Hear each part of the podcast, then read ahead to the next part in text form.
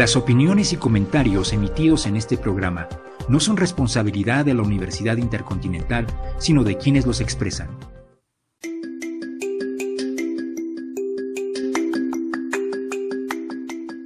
La Universidad Intercontinental, a través de la División de Ciencias Sociales, presenta Edwilcast, el podcast de la licenciatura en Pedagogía e Innovación Educativa.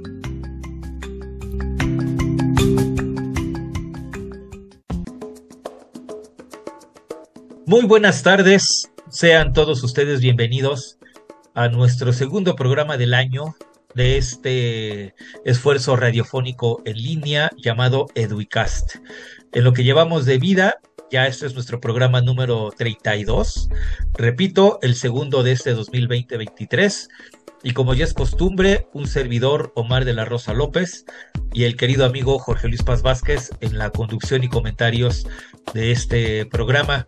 Agradecemos muchísimo a las autoridades de la Universidad Intercontinental por el apoyo y la solidaridad eh, con este esfuerzo, con este proyecto, que es producido por la licenciatura en Pedagogía e Innovación Educativa, repito, de la Universidad Intercontinental.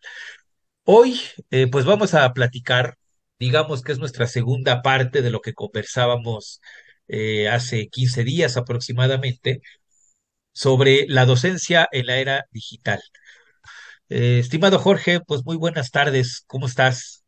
Qué gusto saludarte. ¿Qué tal? ¿Cómo estás, este, mi queridísimo Omar? No, pues aquí muy contento de continuar con esta segunda sesión del año y, bueno, segunda parte, podríamos decir, del programa que iniciamos eh, hace 15 días, como bien mencionas. Gracias a todos. Eh, esperemos que las siguientes reflexiones todavía logren eh, cuajar mejor, este, podamos este, aterrizar con mayor claridad algunos elementos de los que se estuvieron este, mencionando y trabajando, eh, reflexionando en la vez, la vez anterior sobre todo porque por ahí tuve ahí unos comentarios de gente que escuchó el programa y que sí nos decía que, que habría que ver, este, ahondar más en, ciertos, en ciertas temáticas, en ciertos aspectos. Entonces, esperamos que en este programa podamos despejar algunas de esas dudas. Y bueno, pues feliz de estar aquí con ustedes, este, contigo, mi querido Omar, compartiendo el micrófono y pues a darle. Pues, sin más que decir, comenzamos.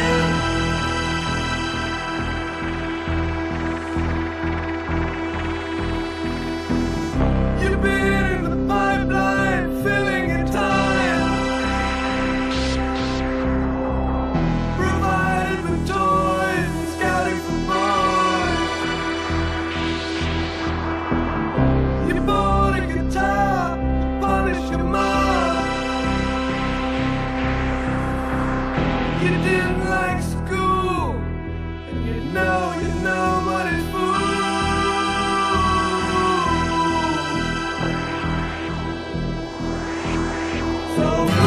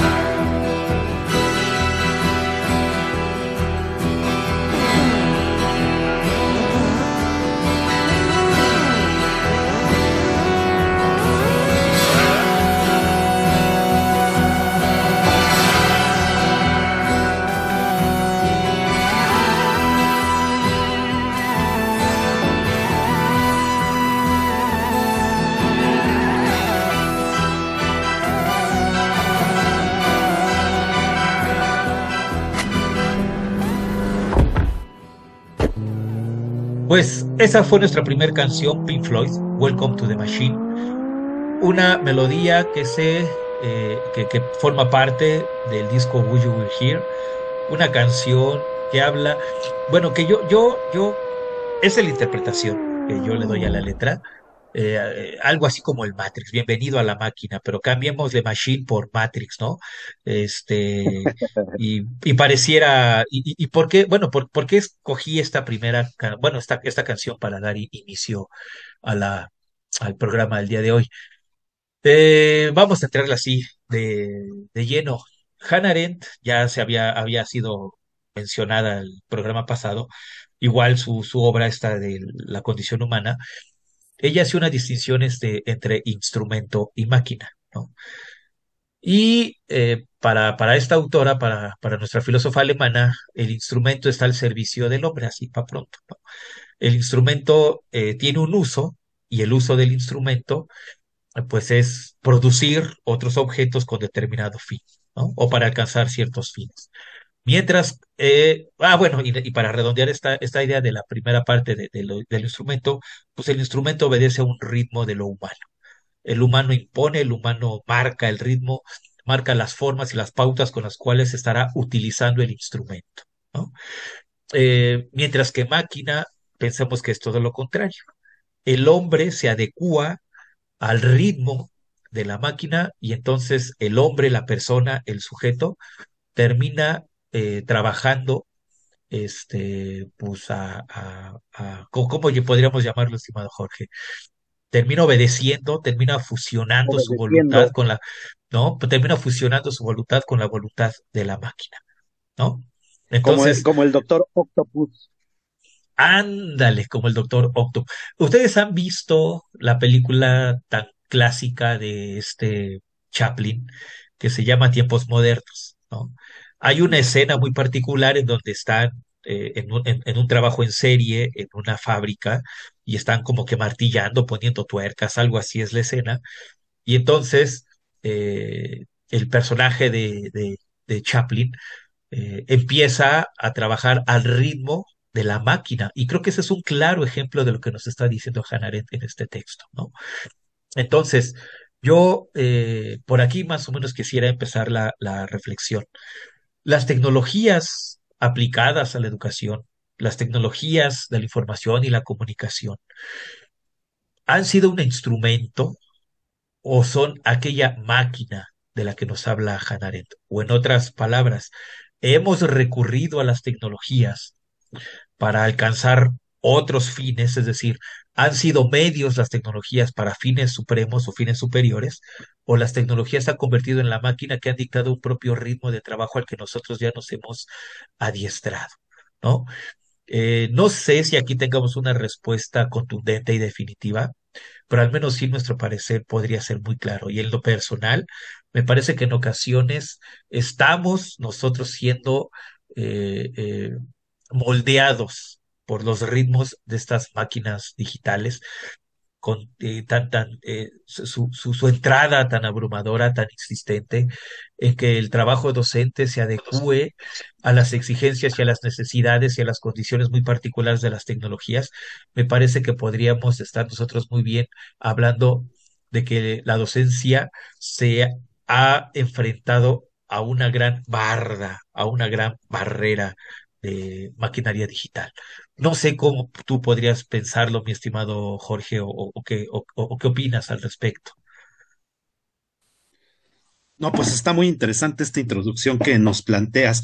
Fíjate que retomando un poco de lo que estábamos hablando la, la ocasión anterior, a mí me llama mucho la atención esto que te mencionaba, les mencionaba a todos, con respecto a estos think tank o a estos lobbies intelectuales, científicos, pro tecnología, en donde se considera que la, el, digamos, la velocidad a la que debe de andar, por ejemplo, en este caso un docente, tiene que ser a la velocidad de las transformaciones y, y el vértigo de la evolución tecnológica.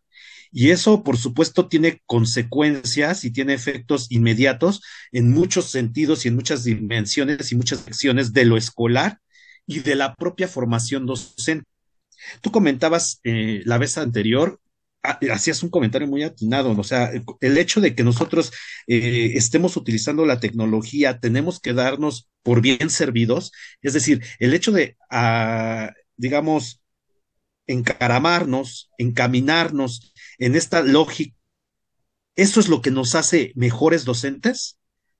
Y la cuestión es que para ciertos sectores de la sociedad, para ciertos eh, espacios institucionales y para ciertos sectores del poder, sí, así es. Claro, así es. Y por supuesto, eso nos conduce y nos, nos avienta un vértigo tremendo a los que somos docentes.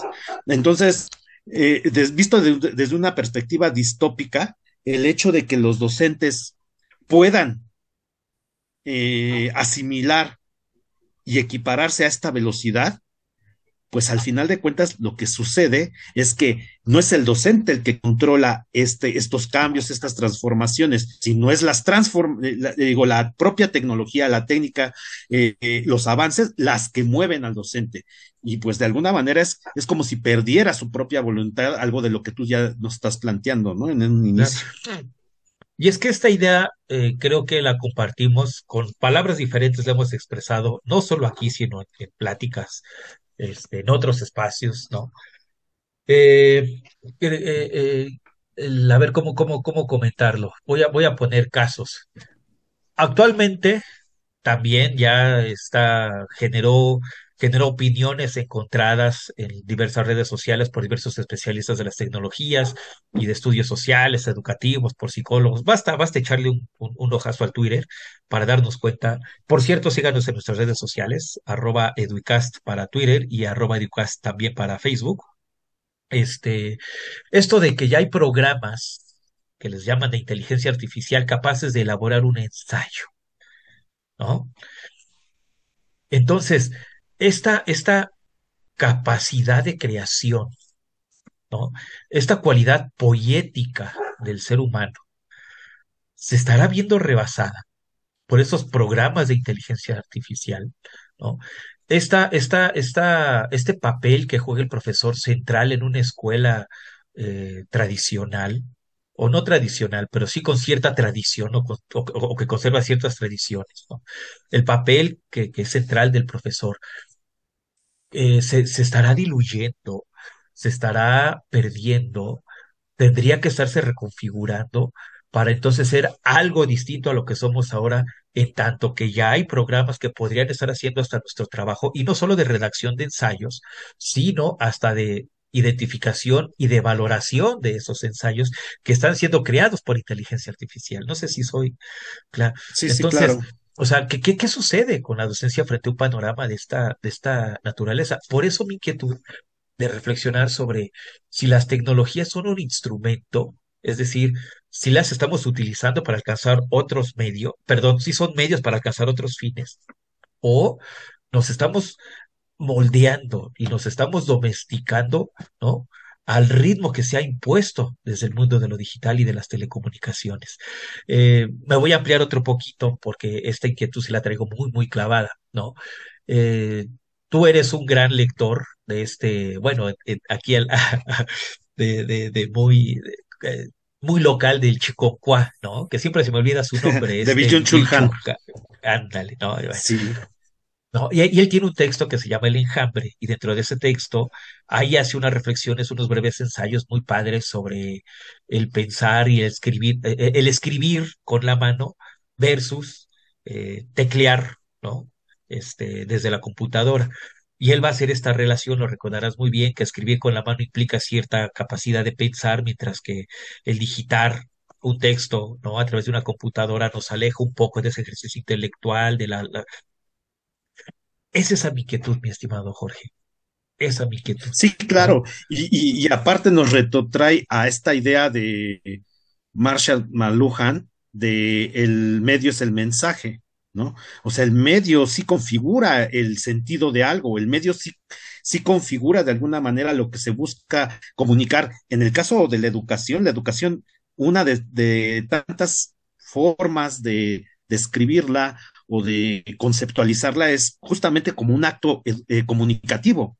Y el medio es el mensaje. Claro. Quiere decir que los medios que utilizamos de alguna manera también van a tener una repercusión en el propio sentido de lo que estamos queriendo transmitir, educar, eh, reflexionar, pensar, etcétera, etcétera, a propósito de lo que mencionas de Bijou Chun Han con respecto al, al enjambre. Y por supuesto que hay una, una serie de elementos inquietantes, por supuesto, me parecen inquietantes, con este desarrollo de lo que es la inteligencia artificial y todo, todos estos otros avances tecnocientíficos que nos han, eh, digamos, aventado a una serie de, diríamos, evolución de cambios de transformación, pero que a la vez han mermado, por otro lado, muchas de nuestras capacidades. Aunque a mí me gustaría poner un, pequeño paréntesis en algo que tú mencionaste. Dices, posiblemente será que la inteligencia artificial en, su desarrollo actual o en su desarrollo posterior nos va a superar o nos está superando o, o algo así. Yo pienso que no, todavía no. Yo pienso que es, eh, aquí hay algo que tendríamos que como clarificar, aunque no creo sea el espacio ni yo tengo todos los elementos para clarificar con respecto a lo que es inteligencia. Porque al final de cuentas esto que le llamamos inteligencia emocional es una serie de fórmulas y algoritmos que están inteligencia diseñados. artificial, ¿no? Perdón, artificial, Ajá. ¿no? Tú dijiste emocional.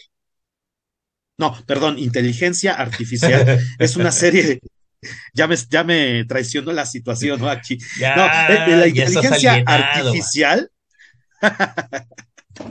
este es una serie de algoritmos y fórmulas y cálculos que eh, para pro, que a través de los cuales se programan ciertas respuestas para ciertas tareas. Por supuesto que conforme ha, avanzado el tiempo, la inteligencia artificial se ha vuelto cada vez más compleja y puede hacer mayor cantidad de tareas. Sin embargo, no deja de ser una, una, este, como decía, un, una programación. Fuera de esa sí. programación, no puede hacer más. Y nuestra inteligencia como ser humano está dotada con, con muchos errores y, y, y, es incapaz de, por ejemplo, calcular todo lo que podría calcular una inteligencia artificial. A pesar de eso, de la, nuestras limitantes, nuestra inteligencia es todavía más eh, amplia, es más compleja. El, este, está llena de dimensiones que incluso en cosas tan sencillas como cuando estamos hablando, se ponen en marcha tantas cosas como la imaginación, las, las, capacidades de representación que tenemos y todo eso, cosa que si no está programado en la inteligencia artificial, eso no sucedería. Entonces, quizás eso sería un temazo, ¿no? Sí, porque estoy de acuerdo, por supuesto. Sin embargo, y regreso al texto de Hannah Arendt, por, el, por esta otra palabrita tan marxista que ella también recupera, que es la reificación. Y entonces mi, inquietud, o sea, va, en ese sentido de lo que se entiende, o bueno, lo que al menos en este texto que, que saco a colación se entiende por reificación o trabaja como reificación, que es la separación de la máquina de quien la construyó. Pero además que esa separación de la máquina de quien la construyó, por supuesto que no es de la máquina, sino del propio autor. ¿Me explico? Y aquí viene una gran complicación, porque entonces, aunque nosotros sabemos que la máquina es una construcción humana, en algún momento se reifica porque entonces nos ponemos a merced de la máquina obedeciendo, ¿no? Y, y actúan, más bien, y adecuando nuestro actuar, nuestro pensar y nuestras muchas otras cosas a lo que creemos que son los deseos y las necesidades de la máquina. Y entonces yo no hago sí, una sí, sí, no, o sea, no, perdón, perdón, dime. Sí, algo, algo que inmediatamente se me viene a la mente es este otro concepto muy interesante de Marx, quizás es de los más importantes y, y, y, de los que mayor impacto en la actualidad todavía pueden tener, que tiene que ver con el fetichismo, ¿no? El feti cuando él habla claro. del fetichismo de la mercancía, quizás eso es su verdadero hallazgo más notable en el sentido de que es, es más trascendente, es decir, todavía hoy en día podemos hablar con mucha precisión de eso del fetichismo. Cuando él habla del fetichismo de la mercancía, dice, nosotros vemos a la mercancía y no nos damos cuenta que detrás de ello hay toda una labor humana, toda una serie de procesos sociales e institucionales detrás de esa creación.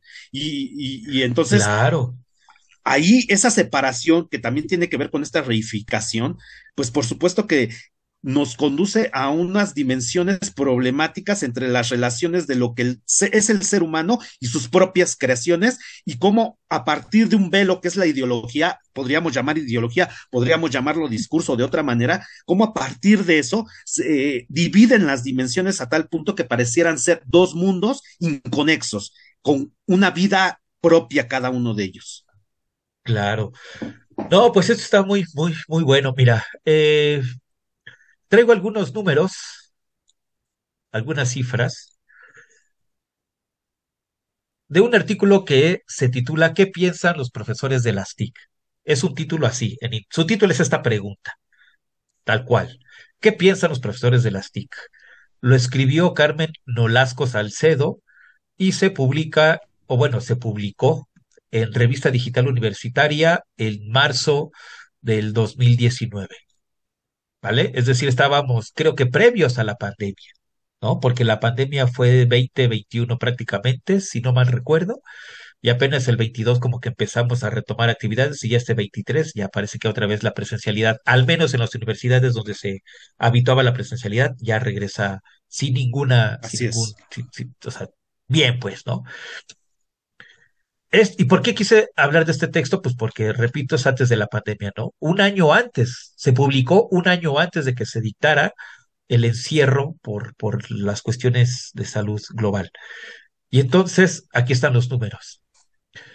A una de las preguntas una de las preguntas que, que, utilizó la autora y que preguntó, bueno, valga la, la, redundancia, que eh, a través de un cuestionario, según el artículo, es esta. ¿Consideran las TIC como apoyo fundamental en la práctica docente? De un 50, de 57 profesores que fueron eh, encuestados a través de este cuestionario, el 93.8% responde que las TIC son una herramienta necesaria y son muchas sus aportaciones en el proceso de enseñanza-aprendizaje en este modelo educativo.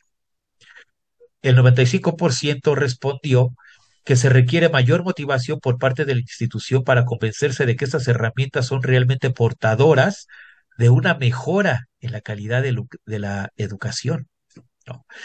Y en un porcentaje menor, el 84%, el catedrático es quien con su práctica de ter, perdón, creo que estoy leyendo mal, regreso a la lectura. El, el, catedrático es quien con su práctica determina la calidad didáctica pedagógica durante el proceso de enseñanza-aprendizaje. ¿Por qué quería retomar este cuadrito? Tal vez un tanto eh, este, recalcitrante, ¿no? Por lo que ya comentábamos al principio del, del, programa. Se ha depositado muchísimas expectativas y valga, y, y, tal vez hasta valdría la pena decir esperanzas de la tecnología, y tal vez sin darnos cuenta que nos estamos entregando a una maquinaria digital, como lo planteaba, Bajo esta idea de maquinaria y de máquina que, recuperaba al principio del concepto de Hannah Y sin embargo, aún todavía hay profesores que creen que el asunto no es entregarnos a las tecnologías, sino que el poder, o sea, sino que la capacidad poética, lo didáctico, lo pedagógico está en lo humano, en lo humano. Hace eh, Juan, Juan, Juan, Juan Carlos Miranda Arroyo, un profesor que tiene mucha actividad en Twitter. Yo les sugiero que lo, que lo sigan, de la Universidad de Querétaro. Este, siempre publica cosas muy interesantes. Y hace poco en su cuenta de Twitter publicaba eh, como un colega con un programa, ahorita no recuerdo el programa, pero en siete minutos elaboraba toda una planeación didáctica, ¿no? Ahora con esto del, de, de, de, la nueva escuela mexicana que está pidiendo planeaciones sintéticas y, este, ¿cuál es la otra? Analíticas. Analíticas. ¿No? Eh, con este programa, eh, con este software, pues, este, elaboró en siete minutos todo lo que la escuela mexicana le estaba pidiendo. Bueno, los programas ahora, estas nuevas formas de trabajar.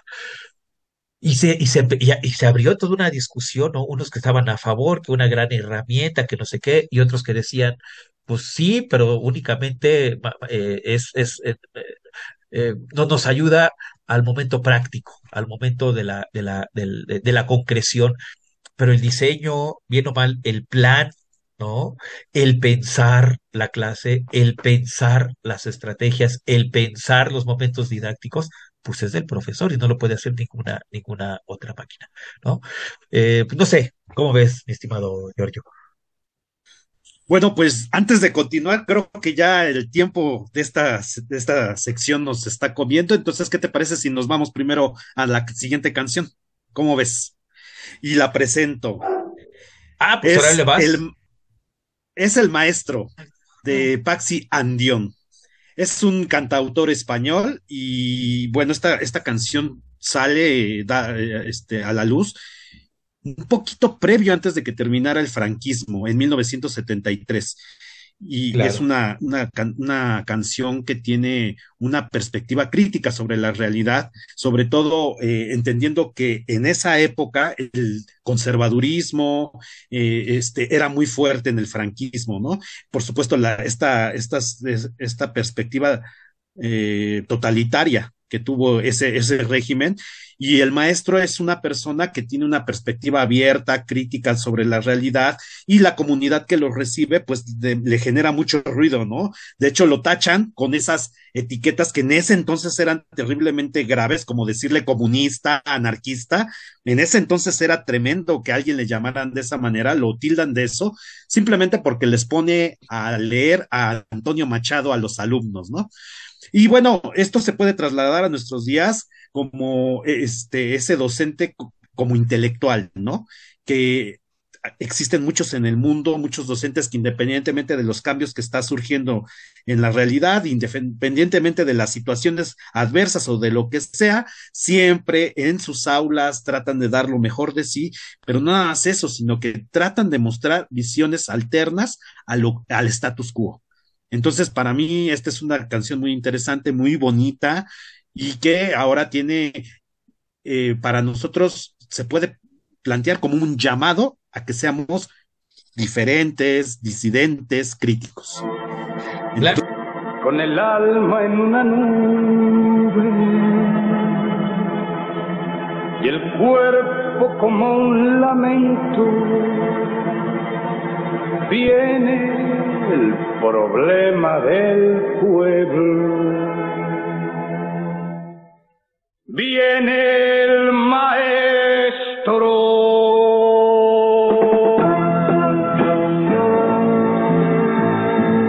El cura cree que es ateo y el alcalde comunista y el cabo jefe de puesto piensa que es un anarquista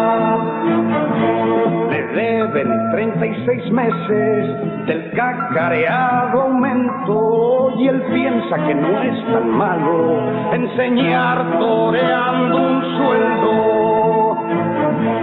En el casino del pueblo nunca le dieron asiento por no andar politiqueando ni ser portavoz de cuentos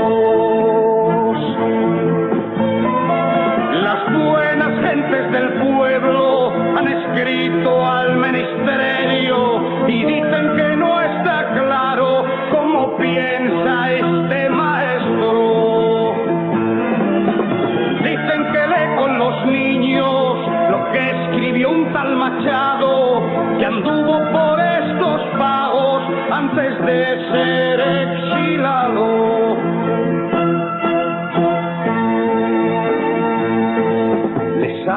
de lo innombrable y de otras cosas peores. Les lee libros de versos y no les pone orejones.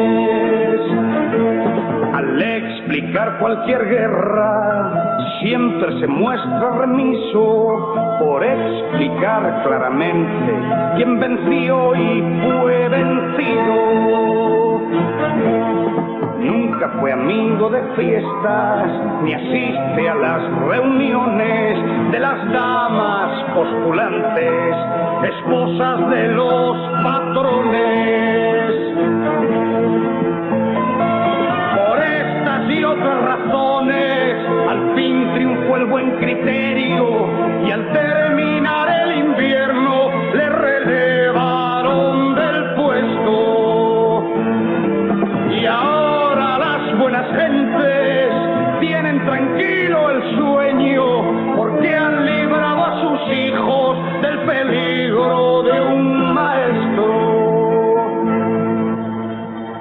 El alma en una nube y el cuerpo como un lamento se marcha, se marcha el padre del pueblo. Se marcha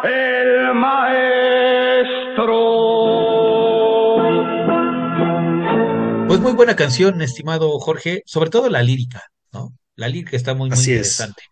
Me, me recuerda a la película esta de la lengua de las mariposas, donde recordarás la historia, también versa de un profesor que en pleno fran- franquismo llega a una comunidad y se convierte en, en un personaje central de la vida del pueblo, y cuando llegan a arrestarlo por, por este, señalarlo como traidor y cosas parecidas, algo así mal, si mal no, no, si la memoria no me falla, el pueblo que ya, a- eh, que en cierto sentido ya lo había acogido como parte de los suyos, este, pues también, ¿no? Lo, lo apedrean y lo corren de una manera muy ingrata, ¿no? Muy poco digna. Un una historia muy bella la de esa película y un final, creo yo, trágico, ¿por qué no llamarlo así? Bueno, esa, esa película, el personaje de esta película, este, me parece que tiene ahí un- una relación con la letra de, de, de ¿no? Del maestro. Pero No, este, yo creo que pero además dime, dime. describe lo que eh, en muchas partes de Latinoamérica, por ejemplo, sucedieron sobre todo en, en las épocas de la dictadura, ¿no? De la Operación Cóndor, y en otras partes del mundo, en otros momentos históricos en donde la figura del docente tuvo y una gran relevancia, sobre todo por la parte no ortodoxa de su forma de actuar y todo eso, ¿no? A mí, No, por ejemplo, pues me claro. recordó un, un, este, un cuento de Agustín Yáñez que habla sobre el maestro, eh, eh, de alguna manera rompe con ciertos parámetros morales y pues la verdad lo querían mucho a pesar de que era un maestro muy respetado. Al final de cuentas es este señalado, es fustigado y todo eso, ¿no? Entonces, bueno, muy interesante. Es muy interesante y hay muchas analogías al respecto, ¿no? No, y y es que esta figura del maestro que toca la, la melodía es crucial, al menos fue crucial, y la pedagogía crítica y algunos y algunas eh, tendencias educativas que tienen este eh, eh, que, que, que tienen que, que son allegadas a las miradas transformadoras, disidentes, siguen pensando al profesor como un sujeto, como un dispositivo para el cambio y para la transformación, ¿no?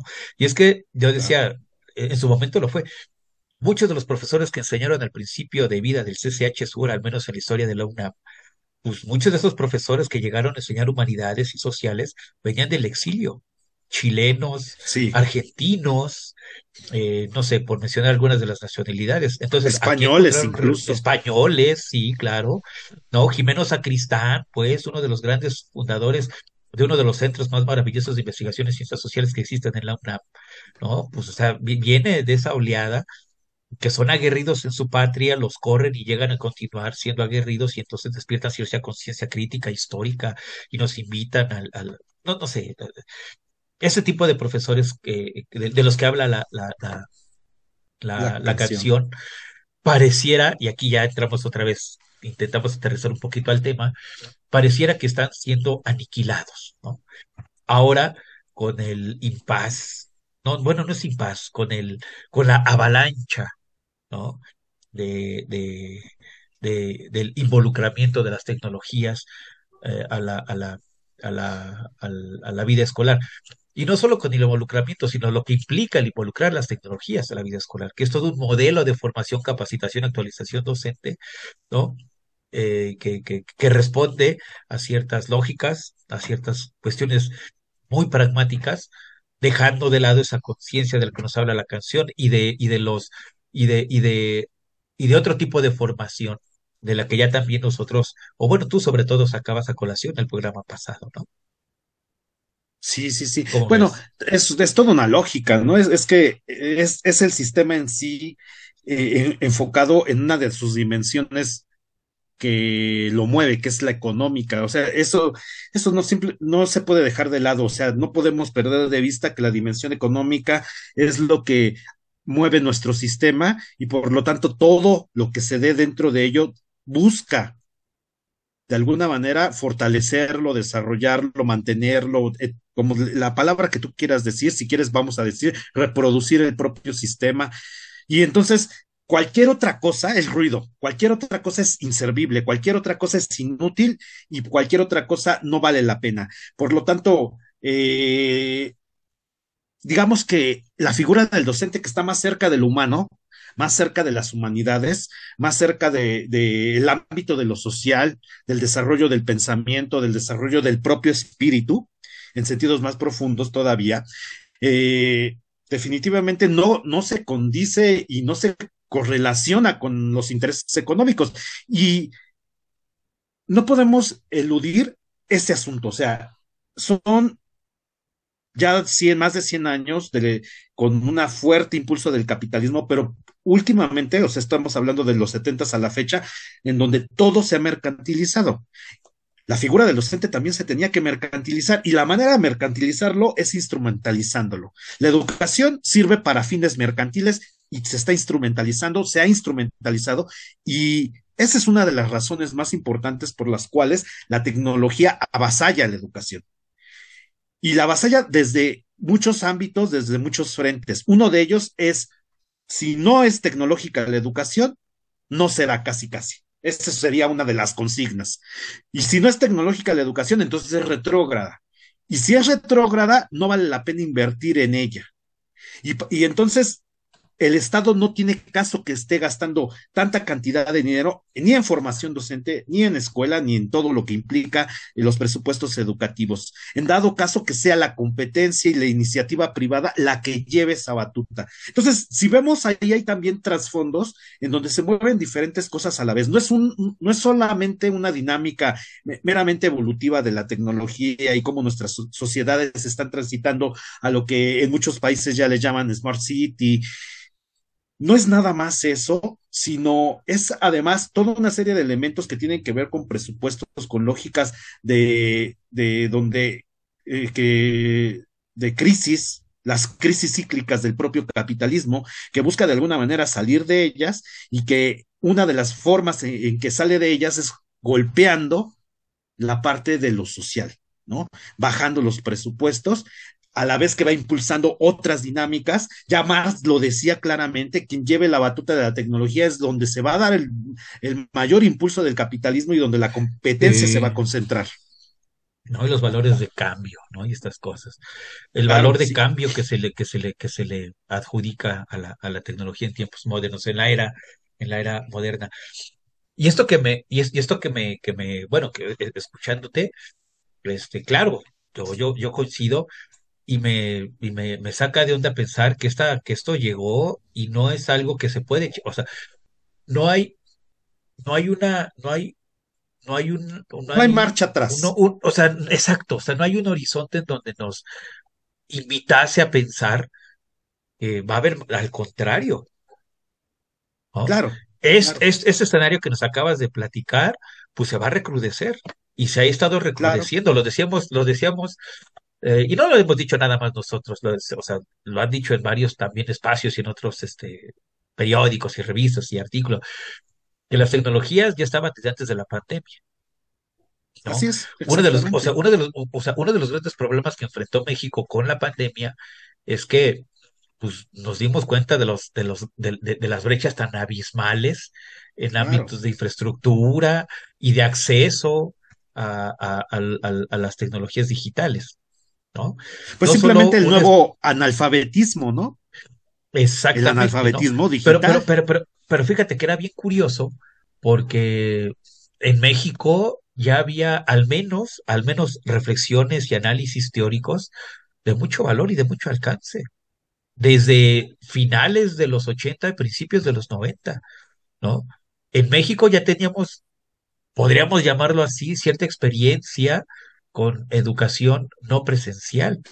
¿A qué me refiero? La red de telesecundaria, sí, claro. ¿no? Desde los 50 se fundó en nuestro país, por ahí del 56, 50 y cacho, ahorita me falla el año, este Jaime Torres Bodet eh, pro, eh, impulsaría mucho que se fundara aquí en México el Instituto Latinoamericano de Comunicación Educativa, lo que hoy es el ILCE. Y desde los 50 ya el ILCE fugía precisamente como un, una institución, ¿no? Que llevar educación a los lugares recónditos en donde la presencialidad ya, o sea, no, no, era posible. Y entonces buscar unas formas distintas de llevar educación a donde no llegaban las escuelas y los maestros. Desde antes, desde 1925, ya existía la radio educativa. Desde el, desde el Maximato, con Plutarco Elías Calle se fundó la radio educativa como alternativas para educar a... Es decir, en nuestro país ya había cierta experiencia. hay una trayectoria, ¿no? ¿No? Y no cualquier... pero llega la pandemia y nos damos cuenta que de la experiencia previa no habíamos aprendido gran cosa, aunque todo indicaba que iba para allá la cosa. Lo que hizo la pandemia simplemente fue agilizar el proceso, ¿no? Fue nada más acelerarlo. Más, este, más, acelerarlo, algo que ya venía siendo inevitable. Y ahora que dibujas este escenario, pues nos damos cuenta que no va a haber marcha para atrás. Y al darnos cuenta que no va a haber marcha para atrás, vuelve, creo, a mí una de las preguntas que más me, me, sí, sí me, sí me mantienen despierto, este, o sea, y no me, despierto, no me refiero a un despertar eh, eh, físico, pues, sino me mantienen alerta, este, es, ¿y qué del profesor? ¿No? Sí. O sea, ¿cuál va, o sea, ¿cuál va a ser el papel central del profesor? ¿Hacia dónde va? Y no por, y no por, y no por, y no, y no porque me, y, no porque quiera aquí darme, este, o, o, no porque quiera plantear eh, miradas nostálgicas, no, no, no, no, no, sino el, eh, si, si, sino realmente problematizar el papel del profesor, ¿no? En la era digital, ¿no? Porque ya no es lo que era, ¿me explicó? Claro. Jugamos un papel distinto. Estamos jugando un papel distinto. Y a mi parecer, no terminamos de comprender a ciencia cierta cuál es ese papel que estamos o que tendríamos que estar jugando. Y si no tenemos claro el papel de lo que ahora somos, eh, tenemos claro el papel de lo que seremos, ¿no? Cuando el, horizonte que muy bien lo, dibujabas, pues va a seguir y seguirá y seguirá y seguirá, ¿no? No sé, no sé. Sí, sí, sí, fíjate que acá la cosa es eh, igual multidimensional. También en, la, en el capítulo anterior, en, el programa anterior, yo te platicaba que a mí me parece muy sintomático el hecho de que se considere que las tecnologías eh, van a ser, son como que los elementos claves para la transformación en la actualidad. Claro que sí son transformadoras, eso no queda, eso nos queda muy claro, pero transformadoras para qué? El punto es si para una mejor justicia social, si para la democratización de esto o de aquello, y ya yo ya hacía el comentario, o sea, en las discusiones de las ciencias sociales y humanas, ya desde hace unos, al menos una década, hay personas que ya han encontrado ya han, eh, eh, a través de diferentes estudios y a través de diferentes análisis, se han dado cuenta de, las implicaciones negativas que ha tenido la tecnología en nuestra formación subjetiva y humana como tal.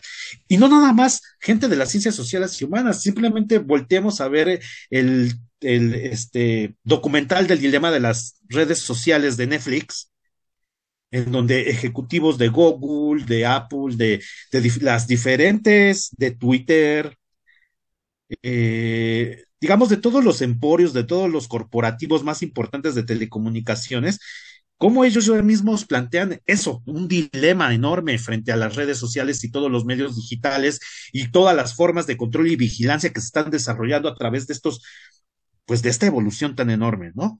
Porque es eso también, no sé, nadie se está poniendo, nadie se pone a pensar, me refiero, nadie eh, a nivel de arras de piso, ¿no? No los intelectuales, sino nosotros de momento no estamos dándonos cuenta que a través de todo esto también se está dando toda una nueva forma de gobierno, unas nuevas formas de control, unas nuevas formas de gobernanza, unas nuevas formas, además, modos para dirigir a las personas sin que se den cuenta. Es decir, hay toda una serie de mecanismos sumamente sofisticados que te van a llevar a tomar ciertas acciones y decisiones y el claro ejemplo es las elecciones de Trump. Ya hubo un escándalo tremendo, pero eso no es nada, ¿eh? O sea, es más, aunque eso ya es grandioso, o sea, estamos hablando de millones y millones de personas manipuladas para una elección a través de los medios este, digitales. Entonces, ese tipo de situaciones se tienen que estar pensando y el maestro, porque sí es importante que aterricemos a este asunto del maestro. El maestro tiene un papel preponderante, pero es necesaria su formación desde ámbitos multidisciplinares. Si él está alejado de las discusiones de las ciencias sociales con respecto a la tecnología, y si él está alejado de los nuevos avances que tiene la tecnología en sí misma y de todo lo posible, las potencialidades que hay en, en la propia mente tecnológico, si no está cerca de, esos, de esas discusiones, no es posible que tome un papel frente a esas, esas nuevas realidades. No se puede tomar un papel de algo que desconoces y en la formación docente se carece de todo esto. En la formación docente ni se está conociendo los nuevos avances en profundidad, porque no se están conociendo los avances de la robótica, de la nanotecnología y de todos los entornos virtuales y de la realidad aumentada, de la inteligencia artificial y todos estos avances, pero tampoco se está cerca de las discusiones en torno a esto, de los dilemas éticos y políticos que están sucediendo. Y a mí me parece que el problema del docente y el que va a seguir siguiendo es la disputa política frente a lo que tiene que ser. Y esa va a ser una lucha tremenda que se va a tener que dar en todas las direcciones, tanto a nivel institucional como a nivel aula, como a nivel académico y otros espacios, porque sí que se está luchando por qué debe de ser el docente y el que y los que nos están ganando son los lobbies tecnócratas, en donde nos quieren simplemente como meros garroteros de la educación, en donde pongamos en pronta disposición todos los elementos necesarios para que el alumno se autogestione, pero en donde ahí se pierde todas las implicaciones de lo que es el intercambio dialógico entre un ser humano y otro, entre una generación y otra, entre un legado cultural y otro, entre una perspectiva de presente y una que ya tiene una trayectoria más amplia. O sea, ahí hay cosas importantes. Mira, yo, yo creo que lo que nosotros aquí estamos platicando no es que estemos en, en contra de las tecnologías. Creo que ah, no, claro que no son magníficas.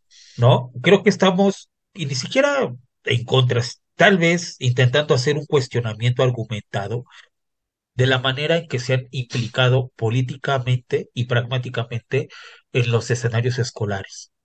¿no? Creo que es ahí, por ahí va, va, va la, va la, va, el cuestionamiento. Porque la educación es un, no vamos a entrar en, en, en disputas conceptuales, ¿no?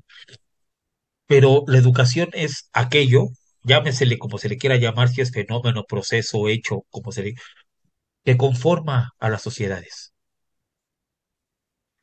Una sociedad humana, una sociedad humana políticamente hablando, ¿no? político en un sentido aristotélico, platónico, no se conforma si no es a través de la educación. Claro. ¿No? Es decir, la, educación instituye. Exacto, y la educación desde una perspectiva, ya desde ciertas escuelas de la sociología, es un interaccionismo simbólico.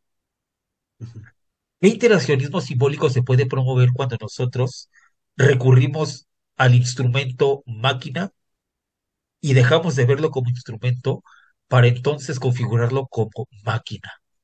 Digo, al instrumento tecnología para configurarlo como máquina, partiendo a, esto que decíamos al principio del, programa. Sí, de Hannah Arendt. no, exacto. Creo que es por ahí donde tendríamos que poner la discusión y de lo que tú mencionabas, ¿no? Eh, porque si uno googlea y se mete a YouTube y busca cursos de formación docente para las tecnologías o cosas así, son pocos los espacios en donde eh, se hace este tipo de reflexiones o este tipo de, discusiones, ¿no? Y no quiero decir que nosotros somos los únicos y que lo que aquí nosotros estamos planteando es lo más maravilloso. No, hay gente con muchísima más trayectoria y con un coco gigantesco que se avienta una Mirta Aiguan. ¿No? ¿No? Ah, pues ella, ella estuvo en, en algún hablando sobre didáctica, justamente. Sí, sí, no, se avienta unas elucubraciones eh, monstruosas, maravillosamente mastodónticas, ¿no? Es decir, hay espacios, hay, hay personas, pero son los mínimos. Además, estamos hablando de que, si bien es cierto que aquí no tenemos una perspectiva o un gran expertise en relación a todos estos asuntos, pero al menos invitamos a, a, a, ya reflexionarlo a un nivel epistemológico y a un nivel político. Ya no, eh, ya no meramente en el, en el sentido de la, de la, aplicación, por ejemplo, de la tecnología o de la burda negación de, su, de, de lo valioso que puede ser. No, no, no, no. Eso, sino ya eso. Es plantearnos el nivel epistemológico y político de lo que implica estos avances y estos conocimientos, ¿no? Sí, sí, mi estimado. Y entonces, pues para ir cerrando este que se nos fue el tiempo como agua una vez más, ¿con qué eh, palabras finales te gustaría que concluyéramos nuestra emisión del día de hoy, estimado, estimado Jorge, después de todo lo que hemos dicho? Fíjate que yo con un halago, yo quiero terminar esta, esta, este, estos comentarios, estas reflexiones con un halago hacia los docentes, hacia las maestras y hacia los maestros, porque definitivamente si los médicos fueron la primera línea en, durante la pandemia, los maestros Eh, sí, estuvieron pegaditos con ellos, porque ellos sí, tuvieron que movilizar una serie de cosas, de, eh, no nada más es una cuestión técnica, sino una serie de cosas tuvieron que movilizarse en ese momento para que ellos pudieran mantener lo que es lo que implica el funcionamiento del sistema educativo, lo que implica mantener la educación, la práctica educativa, lo educativo en una sociedad, o sea, ¿Cómo le hicieron? ¿Cómo le hicimos? No lo sé, pero te voy a decir una cosa y esto es bien interesante. Más allá de la crítica que estamos diciendo, y por ejemplo, hace rato mencionaba, ¿no? Que estamos alejados de las discusiones científicas, tanto de la parte tecnológica como de la parte de las ciencias humanas y sociales. Más allá de eso, en lo pragmático y en la práctica, muchos maestros hicieron verdaderos milagros y verdaderos portentos de práctica sumamente ejemplares y encomiables, porque desde que supimos de aquellos maestros que iban por toda la comunidad buscando a los alumnos, enseñándoles casa por casa, hasta aquellos que implementaron eh, programas radiofónicos, que utilizaron las tecnologías de una manera, pero que de verdad inusitada, yo pienso que hay que halagar esta gran fortaleza que tenemos los, este, en este caso nuestra sociedad como mexicanos y en general las sociedades con los maestros. Tenemos un, una, profesión sumamente valiosa para el desarrollo de, de, espiritual, cultural, de todos los ámbitos. Y si una sociedad es grande o no lo es, también tiene que ver por esos maestros que, que, están ahí detrás de todo ello, porque el proceso educativo, como tú bien lo acabas de decir, es un proceso, un proceso o un fenómeno, como se le quiera llamar, que instituye lo social. Sin ello no sería posible lo que nosotros denominamos como sociedad.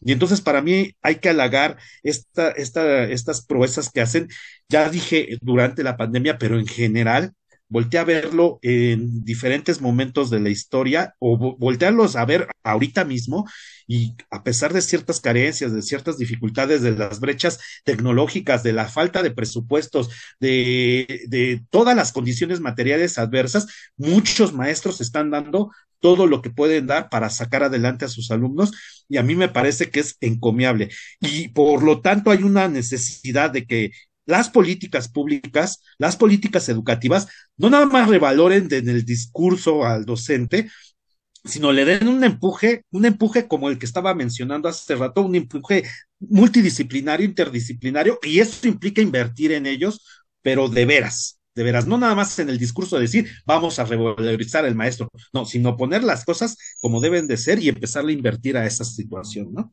Eso sería mi comentario final. Sí, mira, eh, estoy y, y, y, estoy sí muy de acuerdo contigo. Eh,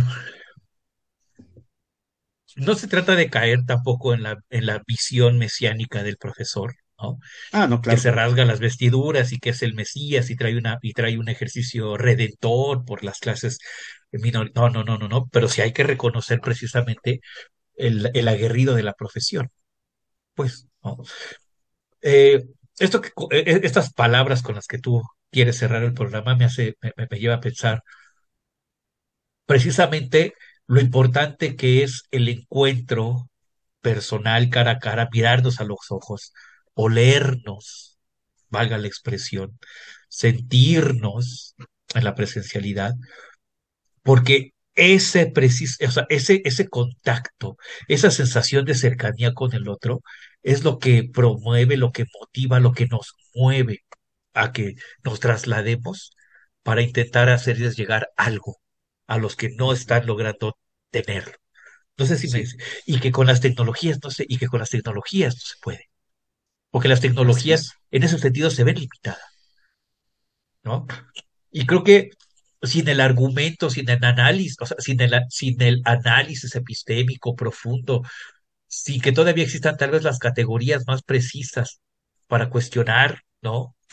De una manera este, eh, eh, eh, quirúrgica lo que está sucediendo con las tecnologías en el ámbito escolar, el propio ejercicio humano, la propia práctica de aquellos profesores demuestran que la educación se requiere el encuentro, se requiere la cercanía.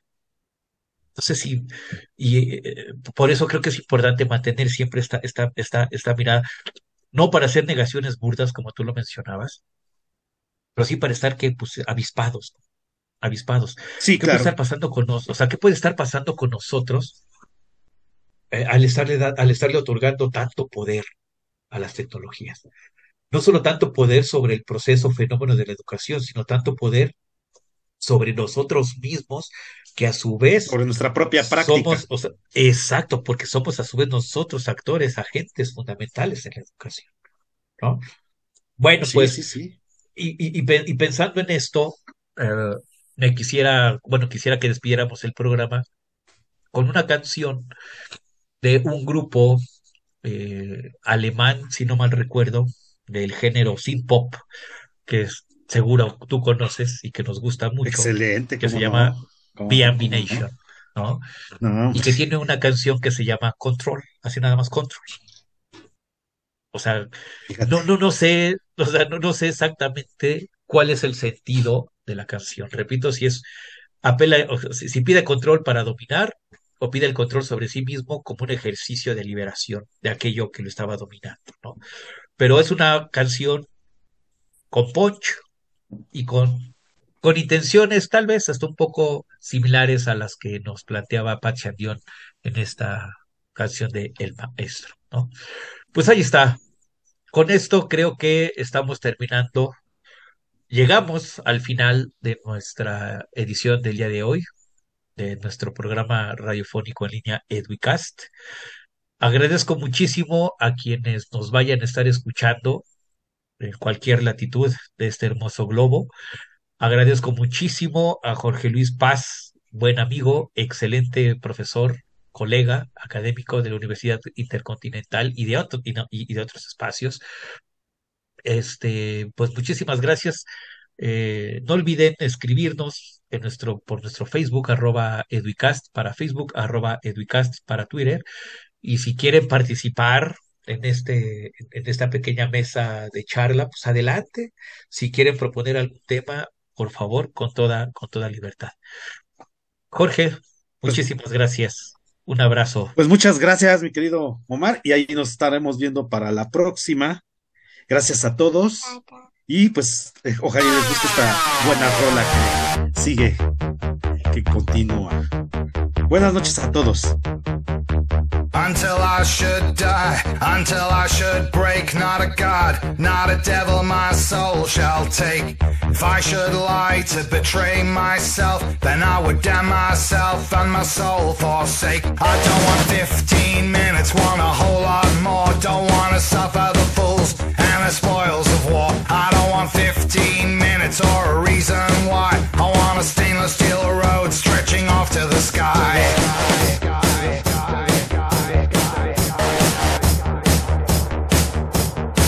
I don't need sentiment, want, or hate on my mind. No crimes of passion or obsessions in kind.